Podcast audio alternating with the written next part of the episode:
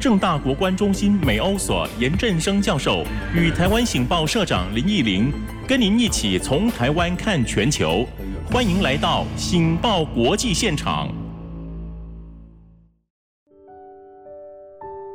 各位听众，大家好，欢迎再次来到醒报国际现场，我是主持人台湾醒报社长林义霖。我们今天依然跟正大国关中心美欧所研究员严振声教授来。一起讨论国际议题，严老师你好。啊，主持人好，各位听众大家好。那我们现在全呃全世界都在关心到底美国总统选完有没有搞定哈，有没有底定？那现在终于有最新的消息，就是第一，呃，川普已经用比较含蓄的方式哈，这个同意啊开始启动呃总统交接。第二，就是呃新当选的呃总统。呃，拜登呢已经开始任命他的一些主要的内阁成员，想请严老师来针对这段时间的纷纷扰扰啊，有些什么样的感想？我想大概是在选举三个礼拜之后啊，那也经过了一些法律的诉讼，然后所提出来的一些啊有相关的争议，那大部分在州的层次就被法院给否决了啊，嗯、所以川普看起来就是啊已经用尽了所有的。法律程序啊，不太能够翻盘。那最主要还是在 几个摇摆州的那个选票差距之后啊，那我们看到川普希望能够在乔治亚州翻盘啊，重新计票，结果没有。然后在密西根州，他希望啊，密西根州的参议院跟众议院啊，虽然都是在共和党掌握当中，希望他们能够逆转这个选举的结果。还请他们到华府一趟，就最后这批人也说他们不会改变这个这个州的决定啊，特别密西根州啊，川普输了十几万票，那大概要逆转很难的。那再加上宾州也也宣布就是他们的票没有问题，那包括宾州的这个参议员啊，也是共和党的参议员，他图美他也认为说啊，这个应该就底定了。所以你加上最近还有一个内华达州。那大概只有说亚利桑那跟威斯康星还可以，但是你如果再去争这两个州，即使今天有稍微改变了一些票数，大概也很难翻盘，翻盘也没有翻到现在三百零六啊，足够的对对对对两百三十二的这个选举人票，这个差距蛮大的啊，这个就是我们上次提到，可能就是四年前川普赢希拉蕊的票数，然后他川普还在普选票上面落后了六百万，那这样的一个悬殊的这个选呃普选票，跟这个相对来讲，呃拜登赢的还蛮多的选举人票，在过去来看都算是大胜啊。那川普自己在二零一六年选举普选票落后三百万票左右，他把这个三百零六对二三二认为是他的大胜。那今天是反过来了，那难道你的对手就不是大胜吗？所以这个是比较难。那我们也看到他的律师团队哦，在最后还在做一些困兽犹斗，但是看起来大部分的人都觉得说，你就让他啊消消气，走完这一段时间，他该上诉就让他上诉，但是呢啊大概不会改变选举的结果。那如果没再再不做进行这个政权的交接啊，特别是这些国安啊这个这个汇报，那这个当然对美国的安全是有些疑虑的。所以他也开始愿意，就是让这个第一个就是呃可以进行这个政权交接的啊、那就会新的政府拜登的团队就会有收到这些所有的新的这个简这个等于是 briefing 啊，那这个很重要。那另外一个当然就是这个钱也下来了啊，就是让他能够进行这个交接的这个，不然他还花很多时间，你要去租办公室，有有一批人要开始。啊，这个跟他们的对口要做一些啊，这个任意见的交流也好，或者任务的交接，那这些都蛮花时间。还有一点很重要，大概是我们刚才主持人也提到的第二点，就是他任命的团队已经出来了。如果你政权交接太慢啊，这些团队的人虽然大部分曾经在政府任职过，可任职完了之后，过去共和党执政的时候，他们可能转入到私人企业。那你要再重新做背景的调查，这花很多时间的。你再晚开始的话就来不及了。到一月二十号呃就任的时候，没有一个就变成一个空壳政府嘛。因为这些程序都完成不了啊、哦，所以我觉得这个时间点大概，川普大概也认识到大势已去，嗯，那就让这个政权交接的工作开始。那拜登也先老早就开始就是找到他的以前的最好的合作合作伙伴啊来做白宫幕僚长，那然后开始推出人事，那第一批和国土安全国家相关的比较多一些，嗯，但是无论如何就是会不断的出来，那我们也看到未来这这些人事可能都需要啊背景调查之后，然后要参议院同意的，嗯，所以我们看到的是。呃，很多都还不是那种意识形态比较极端的，嗯，而是这第一个是政府的有服务过，那各两党之间也都有一些交情啊，然后大部分还是属于比较温和派的，现在在这个被任命，那我相信拜登还是得必须回应他对这个进步派啊，progressive 自由派的这些要求，那我们再看下一波的人事任命。警报！国际现场稍后回来。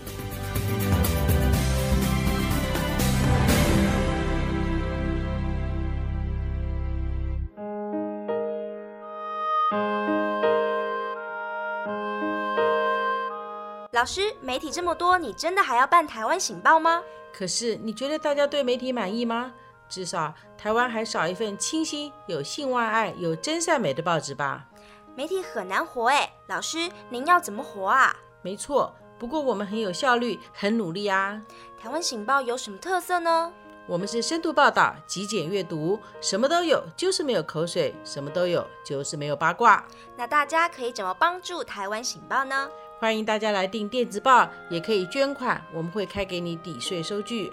这么说，就请大家一起来支持林怡伶老师所办的台湾醒报吧。请上网阅读您不可不知的清新媒体——台湾醒报 a n n t w dot com。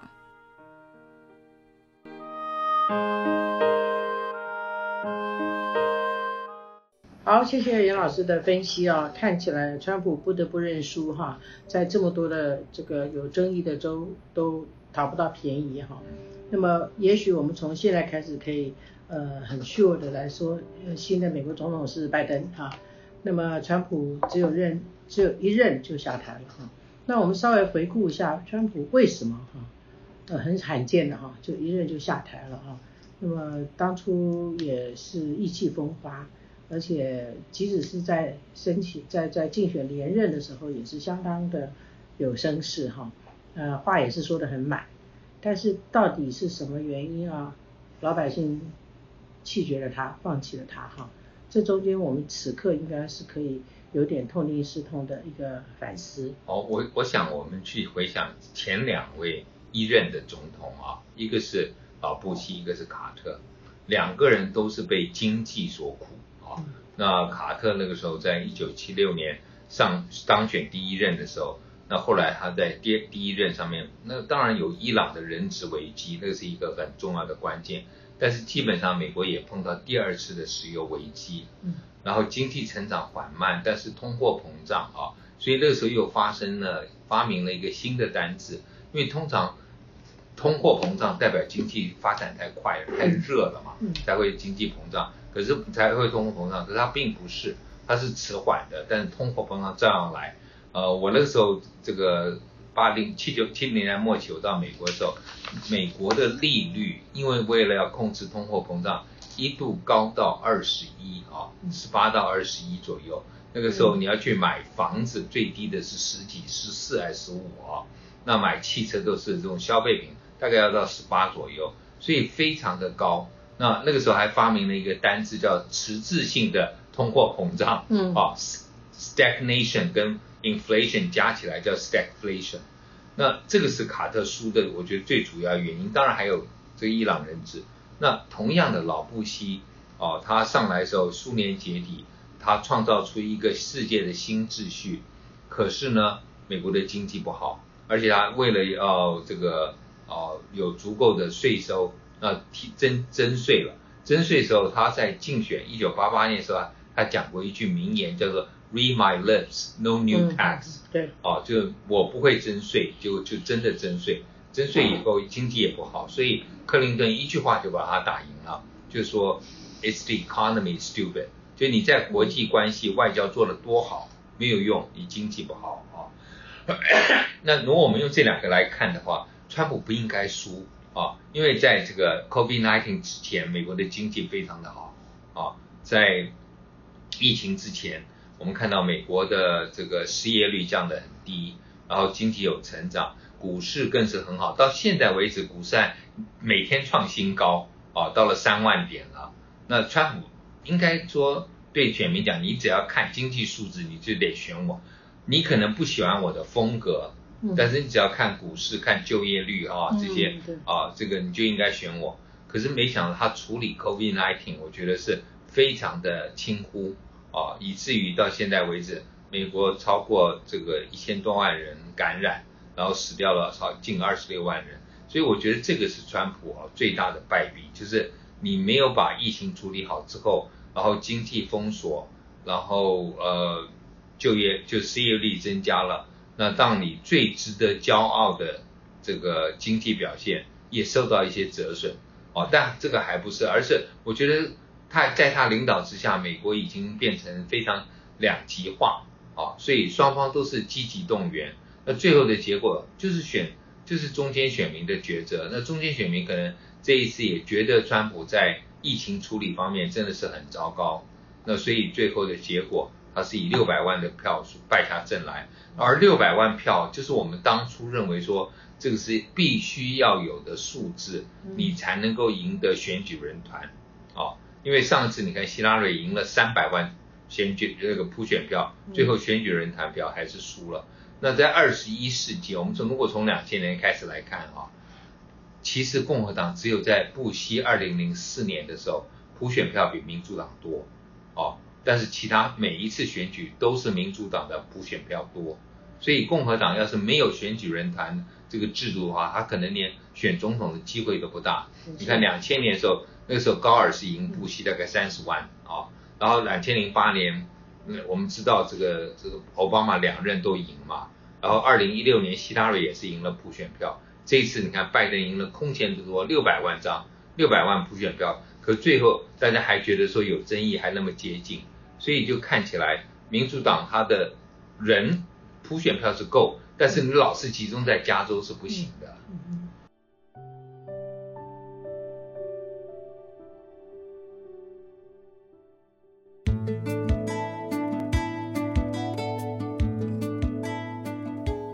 天吃下去的食物影响你的血液品质，你每天呼吸进的废气改变你肺叶的颜色，你每天阅读的东西减缓你的思考，使你越来越烦躁。一份你梦想中的报纸《台湾醒报》，提供您深度、真相、视野、觉醒及意义。你捐钱，让我们帮你做有意义的事。请到台湾醒报网站下载捐款单，加入百元办报活动，给醒报同仁一个爱的鼓励。非常谢谢您。